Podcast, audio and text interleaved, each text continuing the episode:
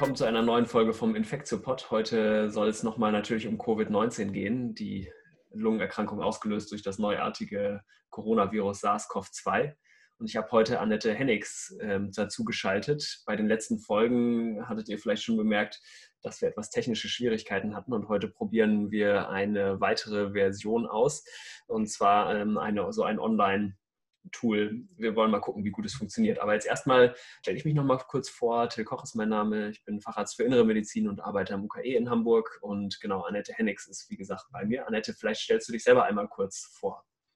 Ja, gerne. Also Annette Hennigs ist mein Name. Ich bin ähm, auch Fachärztin für Innere Medizin, arbeite auch am UKE in der Sektion Infektiologie seit uh, 2008 ungefähr. Und ähm, ja, freue mich, dass wir heute Abend noch mal ein bisschen reden können über diese sich wahnsinnig schnell entwickelnde ähm, äh, Pandemie und die Optionen und die Paper, die ähm, jetzt in, in, rasender Schnelle kommen, ähm, wo die man versucht dann irgendwie so ein bisschen up-to-date zu bleiben. Genau, ja. freue mich.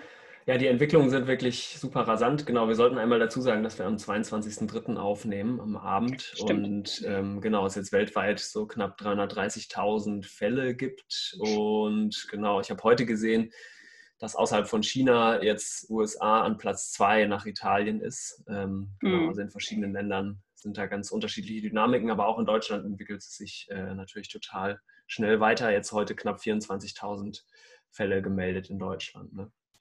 Ja. Genau. Was wir uns für, für, heute vorgenommen hatten, war ja etwas über Therapieoptionen zu sprechen. Und im Wesentlichen wollen wir auf drei verschiedene Medikamente eingehen und uns zum Teil Studien dazu ähm, die dazu besprechen. Und zwar sind es alles Wirksubstanzen, die schon vorher entweder auf dem Markt waren oder schon in einer sehr weit fortgeschrittenen Entwicklungsphase waren. Das sind, ähm, es gibt natürlich noch ganz viele andere Substanzen, die jetzt ausprobiert werden, zu denen wir auch kurz kommen. Aber die drei Hauptsubstanzen sind eigentlich zum einen ein älteres Medikament, was schon in der HIV-Therapie viele Jahre eingesetzt wird. Das heißt, der Handelsname ist Caletra, also Lopinavir, Ritonavir sind die Wirkstoffe. Das wurde in der EU so 2001 zugelassen. Das ist das Erste, was wir besprechen wollen. Das Zweite ist das Hydroxychloroquin. Das war viel in den Medien in der letzten Zeit. Das ist äh, ein eigentlich noch älteres Medikament, was in der Malaria-Prophylaxe und Therapie eingesetzt wurde.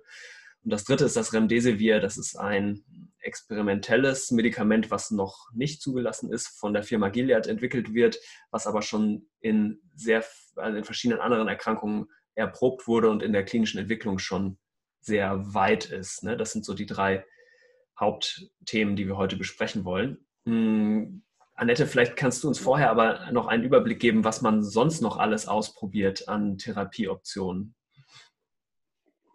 Es gibt ja, also ich glaube, das ist ja tatsächlich dadurch, dass dieses Virus so neu ist und man sieht, wie viele Menschen daran erkranken und auch, dass ähm, tatsächlich ja die Mortalität, je älter man wird, umso höher wird, ist man natürlich an vielen Fronten sozusagen dabei, Dinge auszuprobieren, ähm, ähm, von denen man äh, aufgrund der ähm, Pathophysiologie, auch der vielleicht der, des verschlechternden klinischen Zustandes ähm, davon ausgeht, dass sie wirken können. Antonio hatte vorgestern hattet ihr, glaube ich, gesprochen, ja schon mhm. erzählt, dass in Italien das Tocilizumab ausprobiert wird als Antikörper. Ähm, dann war auch in der Diskussion Steroide, ja, nein. Da gibt es ja eine Stellungnahme von den Intensivmedizinern in Deutschland, die sagen, also da gibt es Signale, dass die ähm, dass es da doch zu einer Übersterblichkeit kommt, deswegen da zurückhalten. Also ich glaube, es ist tatsächlich so dieser Schnelle der Entwicklung und auch der Verzweiflung der behandelnden Ärzte, ähm, merkt man, dass da in viele Richtungen ähm, versucht wird, nach so Strohhalmen zu greifen. Und deswegen ist es auch, ähm, also ich vielleicht auf dieses Caletra oder Lopinavir ist ja die wirksame Substanz. Das ist ja zumindest eine ganz eine gut gemachte Studie, die das ähm, tatsächlich mal so gegeneinander Caletra versus Placebo ausprobiert hat, was man ja jetzt in der Situation eigentlich haben möchte, dass man Studien hat, die das tatsächlich systematisch aufarbeiten. Ähm, mhm diese Therapieoptionen. Genau. genau. Und vielleicht müssen wir auch grob unterscheiden zwischen Medikamenten, die direkt gegen das Virus wirken, entweder ja. gegen den Eintritt des Virus in Zellen und anderen Medikamenten wie zum Beispiel Cortison, du hattest es schon genannt, unter dem Namen Steroide, das ist ja so ein bisschen der Oberbegriff, oder auch ja. das Tocilizumab. Ähm, das sind ja alles Medikamente, die eher das Immunsystem unterdrücken. Und jetzt ist das, glaube ich, für jemanden, der jetzt nicht Medizin studiert hat, auf den ersten Blick vielleicht ein bisschen widersprüchlich, warum man äh, immunsuppressiv wirkende Medikamente gibt bei einer viralen Erkrankung. Und der Hintergrund ist, dass man davon ausgeht, dass bei verschiedenen viralen Erkrankungen der, das Pathogen, also das Virus selber ein Problem ist und den Körper schädigen kann, dass es aber auch noch eine andere Komponente gibt, und zwar die Wirtsantwort oder die Host Response auf Englisch, ähm, also äh, die Immunreaktion des Körpers, der mit dem Virus befallen ist. Und man geht davon aus, dass es bei verschiedenen viralen Erkrankungen eine überschießende Immunreaktion geben kann, die den Körper fast noch mehr schädigt als das Virus selber so dass man deswegen probiert hat, immunsuppressive oder modulierende, also die Immunantwort ähm, verändernde Medikamente zu geben, in der Hoffnung, dass so ein Zytokinsturm, also so eine ganz große Ausschüttung von Mediatoren, also von Botenstoffen, die diese starke überschießende Immunantwort vermitteln, dass man das bremsen kann. Das ist so ein bisschen genau. der Hintergrund. Ne? Hm. Genau. Genau. Aber die drei Medikamente, also Kaletra, äh, Hydroxychloroquin und Remdesivir, die wir uns heute angucken wollen, machen das eigentlich nicht oder vielleicht machen sie es auch, aber das ist eigentlich nicht der Hauptwirkmechanismus von denen, richtig? Genau, also das, ist, das sind ja eigentlich ähm, Substanzen, die sozusagen direkt das Virus ähm, hemmen sollen ähm, oder, oder hemmen. Und da gibt es ja auch ähm, tatsächlich, also für, das, ähm, für die einzelnen Substanzen auch schon äh, Berichte oder Untersuchungen, ähm, vor allen Dingen eben auch im, im Reagenzglas quasi ähm, von auch von MERS oder von dem ersten SARS-Virus, dass das da eine Wirksamkeit zeigt. Aber es ist natürlich schon so, dass wenn die drei sich auch sehr ähnlich sind, sie ja dann doch irgendwie doch anders sind ähm, und sich anders verhalten und man deswegen natürlich gucken muss, wirkt es jetzt erstens im Menschen wirkt es ja sowieso immer anders als in, im Reagenzglas und wirkt es auf das Virus jetzt eben auch ähm, vielleicht wie auf die anderen auch. Ja, ja. ja. Super, dann fangen wir vielleicht doch mal mit dem ersten Paper an. Das beschäftigt sich mit Caletra, also mit Lopinavir, Ritonavir und ist in dem New England Journal of Medicine erschienen, also eigentlich wahrscheinlich dem renommiertesten Medizinjournal, mhm. was regelmäßig erscheint. Äh, der volle Titel lautet A Trial of Lopinavir Ritonavir in Adults Hospitalized with Severe COVID-19. Der erste Autor ist B. Chao oder CAO geschrieben. Und es ist, glaube ich, Anfang März, nee, Mitte März, jetzt am 18. März erschienen. Also ziemlich neu, genau. das Paper. Genau, und was die gemacht haben, ist ja ähm, knapp 200, also 199 Patientinnen und Patienten mit Covid-19 sich angeguckt und die randomisiert, also aufgeteilt, ähm, eins zu eins ungefähr, ähm, und haben getestet die Substanz gegen ähm, Placebo. Ne? Also entweder die einen haben es gekriegt genau. und die genau. anderen haben es nicht gekriegt. Genau, und alle Patienten haben eben natürlich zusätzlich den sogenannten Standard Care, also alles, was man eben sonst als supportive Maßnahmen machen würde. Und die, diese Treatment-Gruppe hat dann eben das Medikament dazu bekommen. Genau, eine ganz wichtige Einschränkung ist, dass das nicht verblindet war, richtig? Also die sind, ähm, die Ärzte und potenziell auch die Patienten wussten, ob sie in der Verum-Gruppe, also in der, die das Medikament erhalten hat, und oder in der ähm, Kontrollgruppe waren. Genau, genau. Ja. ja, das stimmt. Und was ist denn rausgekommen? Ja, das war tatsächlich, also man war tatsächlich so ein bisschen ähm, ernüchternd eigentlich, weil man, ähm, weil eigentlich rausgekommen ist, dass es nicht so richtig viel gebracht hat. Also eigentlich tatsächlich die harten ähm, Ergebnisse, die man sich angucken äh, wollte, dass sie sozusagen primären ähm, Outcome-Parameter, also klinische Verbesserungen ähm, von Patienten, ähm, das hat, war in beiden Gruppen tatsächlich nicht unterschiedlich. Also es war 15 Tage in der Behandlungsgruppe mit 16, im Vergleich zu 16 Tagen sozusagen bis zur klinischen Besserung in der Standardgruppe. Das ist man redet ja immer von statistisch signifikant und nicht signifikant. Also das ist tatsächlich kein Unterschied ähm, der statistisch signifikant, und das ist ja immer in der Medizin dieser Parameter, den man gerne haben möchte, ein statistisch signifikanter Unterschied.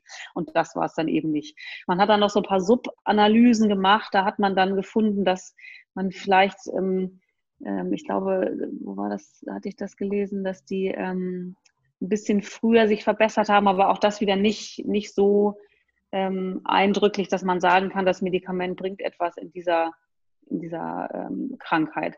Wobei man dazu sagen muss, dass die alle tatsächlich ähm, spät behandelt worden sind. Also ich glaube, so im Mittel sind die zwölf Tage nach Symptombeginn äh, sind die randomisiert worden oder 13 Tage sogar. Ähm, das heißt, es ist schon relativ, äh, relativ spät in der Erkrankung. Ähm, genau, und das, wenn wir jetzt nochmal zu der Theorie, die wir am Anfang besprochen hatten, zurückkommen, dass vielleicht äh, gerade in einem späten Stadium der Erkrankung gar nicht so sehr das Virus ja. selber das Problem ist, sondern eher eine überschießende Immunantwort, dann kann es natürlich sein, ähm, dass es bei dem Medikament immer noch einen Nutzen gibt, der vielleicht da ist, wenn man ganz früh anfängt mit der genau, Behandlung. Genau. Ja, das könnte theoretisch genau. noch sein. Aber insgesamt ist es tatsächlich sehr schade, dass, diese, dass äh, dieser Versuch so äh, negativ ausgegangen ist, weil es wäre ein sehr leicht verfügbares Medikament gewesen, was Absolut. auch sehr überschaubare Nebenwirkungen hat. Genau. Genau. Genau, also die meisten, genau. Also was man gesehen hat, ist, dass Patienten ähm, eben so Magen-Darm-Nebenwirkungen erlitten haben. Das ist ja sicherlich was, was man in Kauf nehmen würde, ähm, wenn es tatsächlich einen Therapieerfolg gegeben hätte, den man hätte messen können. Genau. Aber man muss sagen, das ist schon, es ist eine gute, gut gemachte Studie mit auch 200 versus 200 Patienten ist ja auch, ist ja auch eine Anzahl, die man erstmal zusammen 100, äh, Entschuldigung, 100 genau, versus 100 Patienten, war zwei insgesamt, genau. Also das ist schon ganz, ganz ordentlich gemacht und das ist, wie gesagt, das ist wirklich schade, dass da, dass dann ja. nicht so ähm, vielversprechendes bei rumgekommen ist. Ja. ja, genau. Gut, dann kommen wir vielleicht zur nächsten Substanz, Hydroxychloroquin, ja. die war jetzt auch in der letzten Zeit viel in den Medien. Das ist ja so, wie gesagt, eine sehr alte Substanz, die schon, also basierend auf äh, Chloroquin, also durch eine Hydroxylgruppe dran noch äh, etwas verändert und dadurch etwas bekömmlicher, also mit etwas weniger Nebenwirkungen ähm, ja. wohl als Weiterentwicklung gemacht. Und ähm, das Chloroquin selber ist schon ganz alt, aus den 30er Jahren stammt das. Ähm, genau, und war eben über viele Jahre zugelassen, ist immer noch zugelassen zur Prophylaxe und Therapie der Malaria tropica. Und gerade das Hydroxychloroquin wird aber auch weil es eben immunmodulatorische Eigenschaften auch hat, nicht nur direkt antivirale, wird auch eingesetzt ähm, gegen rheumatische Erkrankungen, wie zum Beispiel die rheumatoide Arthritis oder Kollagenosen wie der äh, Lupus erythematosus. Ne? Mhm. Genau. Und da gibt es jetzt eine Studie von einer französischen Arbeitsgruppe. Ich kannte die Autoren jetzt selber nicht, aber ich man sagt wohl in den Kollegenkreisen, ähm, dass es sehr, auch eine sehr angesehene Arbeitsgruppe ist. Ja, das stimmt. Mhm. Eine Unbekannten. Der volle Titel ist Hydroxychloroquine and Azithromycin as Treatment of COVID-19, Results of an Open-Label Non-Randomized Clinical Trial.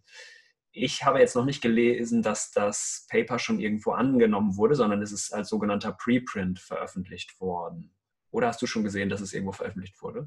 Nee, ich glaube, in Press, doch in Press tatsächlich. International ah, okay. Journal of Antimicrobial Agents in Press, in Press, Press, March 17. Ja, also das heißt, okay, alles ist, klar. Genau, ja. Genau, aber auch sehr vor kurzem, genau, du hast gerade gesagt, am 17. März rausgekommen. Und ja.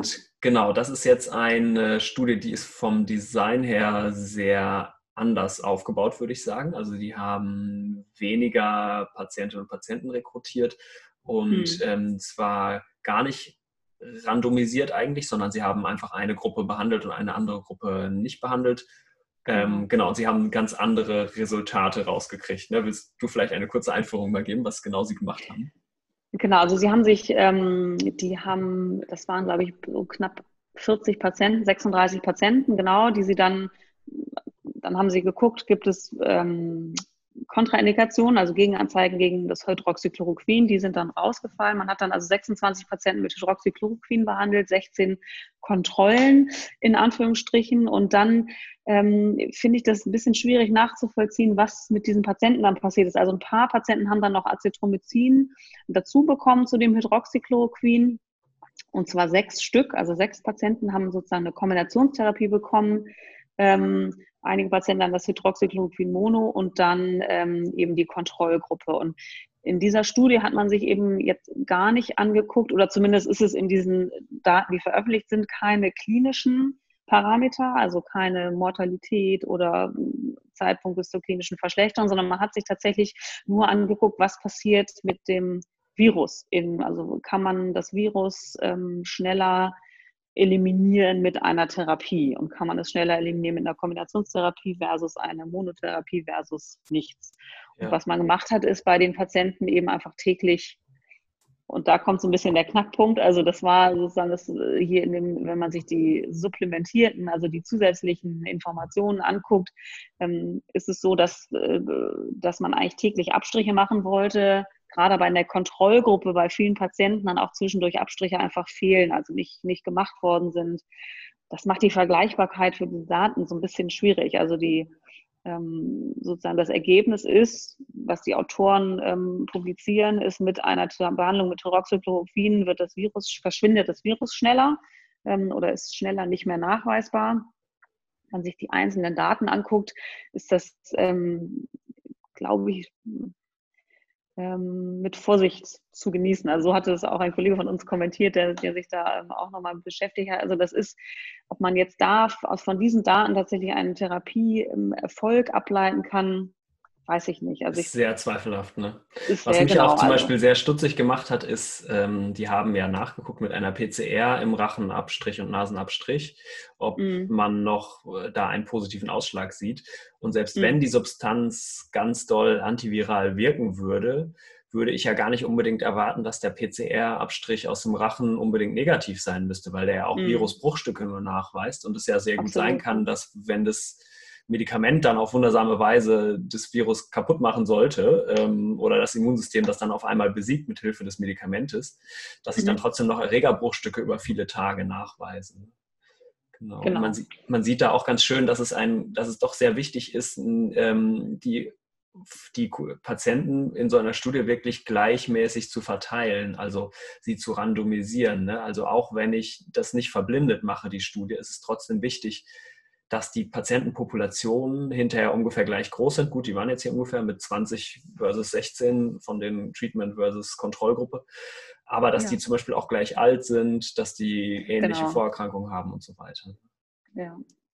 Ja, das denke ich auch. Also ich glaube, das ist, also ich finde die Substanz jetzt, äh, ich, was, was man halt braucht für alle diese Substanzen sind einfach gute Studien, um wirklich zu gucken, funktioniert da was oder funktioniert da etwas nicht. Ne? Also man, das ist ja so, Hypothesen generieren, da so kann man das vielleicht werten, dass man sagt, vielleicht das Virus wird eventuell schneller geklärt, vielleicht hat das eine Auswirkung auf die, auf die klinischen Parameter, aber die muss man dann natürlich in einem guten Studien-Setup dann eben auch messen. Ähm, mhm. wir, wir, haben ja und wir werden ja viele Patienten sehen damit. Insofern ist das sicherlich eine Substanz, ähm, die man, die man nochmal in einer ähm, gut aufgelegten Studie ähm, testen kann. Interessant finde ich auch tatsächlich, dass es jetzt auch schon die ersten, ähm, bei Clinical Trials ist jetzt auch schon eine Studie registriert, die diese Substanz als Prophylaxe für Gesundheits-, also Healthcare Workers äh, untersuchen wollen. Also dass man tatsächlich äh, irgendwie einmal in der Woche so eine Tablette nimmt, um, um sich zu schützen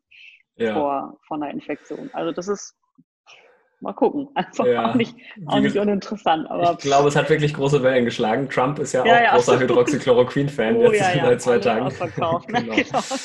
Ja, ich glaube, wir sind eher. Das nächste Problem. Also ich glaube, das ist auch gerade in dieser Zeit, dann äh, kommt dann sowas und ähm, das hat man ja auch in dieser Ibuprofen-Geschichte gesehen. Dann wird da irgendwie irgendwelche wirklich schwer zu verstehenden, also ich habe auch Schwierigkeiten, diese ganzen Sachen zu verstehen und das wird dann runtergebrochen auf einfache Informationen. Irgendwer tweetet dann was und auf einmal nimmt kein Mensch mehr Ibuprofen und alle kaufen mhm. Hydroxychloroquin auf. Also da muss man sicherlich ganz bedacht sein, ähm, das auch alles immer sich gut anzugucken und auch wirklich zu überlegen, was für Schlüsse kann man denn jetzt wirklich ziehen aus diesen Informationen. Ja, ähm, ja. ja.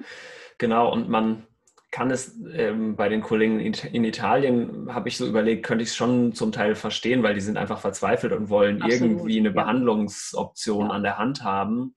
Ja. Ähm, wir haben das hier aber eigentlich so besprochen, dass wir da sehr zurückhaltend sind, was diese experimentellen Medikamente angeht, wenn es nicht im Rahmen von einer gut gemachten Studie erfolgt. Ne? Weil ja. letztlich muss man sagen, die Therapieoptionen, die wir unter Standard of Care, also unter der in Anführungsstrichen normalen Behandlung im Krankenhaus zur Verfügung haben, sind auch schon sehr gut. Und das sind Behandlungsoptionen für ein akutes Lungenversagen, mit denen wir jetzt als Ärztinnen und Ärzte im Krankenhaus seit vielen Jahrzehnten Erfahrung haben und die wir gut können. Und ich glaube, wir sollten uns, also wir müssen sehr gut überlegen, welche Substanzen wir da zusätzlich noch geben. Ne? Genau, also das denke ich auch. Und genau, also was du auch sagst mit Italien, also ich glaube, wir, also wir sind jetzt beide in Hamburg, hier ist noch das ja tatsächlich ähm, sozusagen die, die Krankenhaussituation gut unter Kontrolle. Das kann sich natürlich wie alles jetzt irgendwie tagesaktuell ähm, ändern. Und ähm, ich glaube auch, solange man die, die personelle Kapazität hat und auch die, äh, die maschinellen Kapazitäten, sozusagen eine optimale supportive Therapie zu machen, ist das sicherlich ähm, das, was den Patienten im Moment von Wissensstand heute ähm, wahrscheinlich am meisten, ähm, am meisten bringt. Ne? Also sicherlich, wenn dann die Gesundheitssysteme überlastet sind, die Ärzte sind irgendwie selber krank, äh, völlig überarbeitet, Geräte und, und, die ganzen Schutzmaßnahmen werden knapp, dann ist das sicherlich auch eine andere Verzweiflungssituation. Also gebe ich dir völlig recht. Ja, ja genau. Ja. Gut, dann kommen wir mal noch aufs dritte Medikament zu sprechen, das ich angekündigt hatte. Remdesivir ja. heißt das. Das ist ja. von der Firma Gilead entwickelt. Da gibt es noch gar nicht so viel zu berichten. Ähm, das ist auch schon etwas länger bekannt. Das, das hat jetzt direkt einen antiviralen Effekt. Das ist so ein sogenanntes Nukleosid-Analogon, also sieht quasi ähnlich aus wie so eine, wie ein Nukleosid, also so eine Base, wie man auch dazu sagt, die in das Erbgut des Virus eingebaut würde und hemmt, mhm. äh, genau, aber es funktioniert quasi nicht wie eine richtige Base und äh, hemmt dadurch diese virale RNA-Polymerase, also dieses Enzym, was dazu dient, das Erbgut von dem Virus zu vervielfältigen. Ja. Und das ist schon seit, ich glaube, 2016 ist es auf jeden Fall schon im experimentellen Einsatz. Ähm, da wurde es nämlich im Rahmen von dem Ebola-Ausbruch in Westafrika, ähm, oder ich glaube, mhm. da auch schon gegen Anfang, also ab 2014 auch schon getestet. Und ähm, das heißt, das ist schon in vielen hundert Patienten in experimentellen Studien getestet worden und man hat auch schon gesehen, dass es relativ gut verträglich ist. Ähm, es war auch lange Zeit ein Hoffnungskandidat in der, in dem, im Kampf gegen Ebola tatsächlich. Da hat es aber ein bisschen schlechter abgeschnitten als andere Therapeutika, die im Moment entwickelt wurden. Also vor allem als monoklonale Antikörper, die gegen Ebola entwickelt wurden. Da gab es vor ein paar Monaten eine große Studie, die Antikörper ähm, MAP 114 und Dragon EB3 hießen die zwei Antikörpermischungen, die dagegen getestet wurden. Und da war das Remdesivir jetzt in Bezug auf Ebola zumindest unterlegen. Jetzt mhm. ist man sozusagen trotzdem der Hoffnung, dass es vielleicht hier gegen Covid-19 helfen könnte. Und das wäre sozusagen sehr gut, weil es deutlich weniger aufwendig zu produzieren ist als so monoklonale Antikörper. Ne? Also es ist eigentlich, so sagt man, also diese Nukleotide, die sind relativ leicht äh, nachzukochen. Und ein Paper, in dem es um Remdesivir geht, ist in der auch sehr renommierten Zeitschrift Nature erschienen, ähm, jetzt Anfang des Jahres. Das heißt Comparative Therapeutic Efficacy of Remdesivir and Combination Lopinavir, Ritonavir and Interferon Beta against MERS-CoV. Das heißt also, das ist ein Paper, was jetzt nicht an Covid-19 den Wirkstoff Remdesivir untersucht hat, sondern an dem MERS-Coronavirus, also Middle East Respiratory Syndrome, also ein hochpathogenes Coronavirus, das ist sozusagen sehr art, artverwandt. Was ist genau. denn da genau untersucht worden? Genau, also die haben sozusagen das in, äh, also infizierte Mäuse behandelt mit Remdesivir, äh, prophylaktisch und therapeutisch und haben dort gesehen, dass es eben die Lungenfunktion verbessert und dass auch die Viruslast, also die Anzahl an Viren in der Lunge ähm, reduziert wird durch das Remdesivir. Und das verglichen haben sie das ähm, mit der Kombination Lupinavir, Ritonavir, ähm, die wir schon besprochen haben, plus noch Interferon, also einen weiteren Immunaktivator. Ähm, da war das Remdesivir, so wie ich das jetzt verstanden habe, ein bisschen besser. Also das sind sozusagen Signale, dass das für diese Viren funktionieren kann oder zumindest in Mäusen auch funktioniert. Und deswegen ist das sicherlich eine vielversprechende Substanz jetzt auch für Covid-19 oder für das SARS-CoV-2.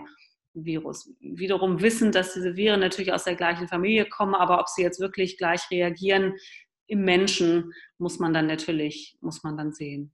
Genau, also das waren auch sehr gut gemachte Studien, bloß das war eben in der Maus und Mäuse sind natürlich keine Menschen. Genau. Ähm, genau. Und es war ein anderes Virus. Ja, Aber es gibt zumindest gute Signale. Ne? Also das ist auf jeden Fall eine ausreichende Grundlage, um das jetzt in so einer Situation ähm, ja. auch direkt äh, in Patienten einzusetzen. Genau. Und das ist ja, man muss sagen, das ist ja auch schon in Patienten eingesetzt worden, das Remdesivir. Da gab es ja, bevor diese Studie jetzt sozusagen losging, sogenanntes Compassionate Use Programm. Also man ah, ja, konnte genau. das, die Substanz auch schon bekommen von Gilead. Ähm, äh, da gab es jetzt, glaube ich, also das wurde eingesetzt schon bei Patienten, allerdings natürlich nicht kontrolliert ähm, in Studien. Das sind dann Einzelfallberichte, Einzeloutcomes, wo man natürlich nicht weiß, ähm, sind die mit der Substanz besser geworden, weil sie die Substanz bekommen haben oder weil sie das zeitlich, weil sie sowieso besser geworden sind. Aber das war eben so vielversprechend, dass man das ähm, rausgegeben hat. Aber jetzt ist, ähm, jetzt ist fehlen einfach die Studien, die jetzt kommen. Und das ist sicherlich extrem wichtig, dass das jetzt ähm, systematisch aufgearbeitet wird. Ja, super, perfekt. Okay, Annette, ich glaube, dann haben wir das Wichtigste für heute erstmal zu dem Thema Therapieoptionen besprochen. Ähm, ja, ich danke dir, dass du dabei warst und bis zum nächsten Mal. Ja, alles klar. Bis dann.